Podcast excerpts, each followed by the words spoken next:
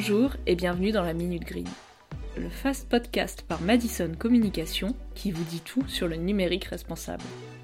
Pour ce deuxième épisode, on a décidé d'attaquer sur du concret. On va parler de la pollution générée au bureau.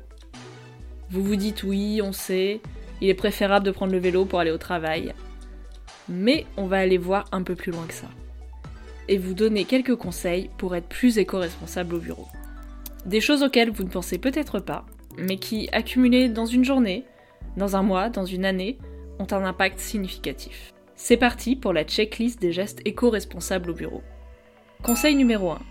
Il concerne la navigation Internet.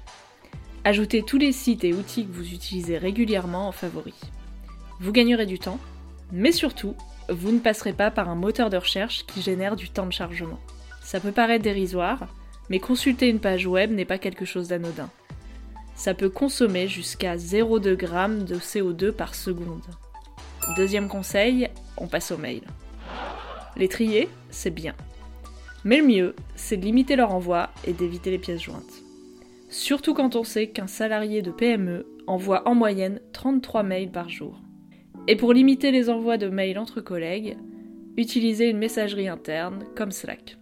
Troisième conseil, qui paraît évident mais on vous le rappelle, mettre en veille son ordinateur lors des pauses et l'éteindre tous les soirs.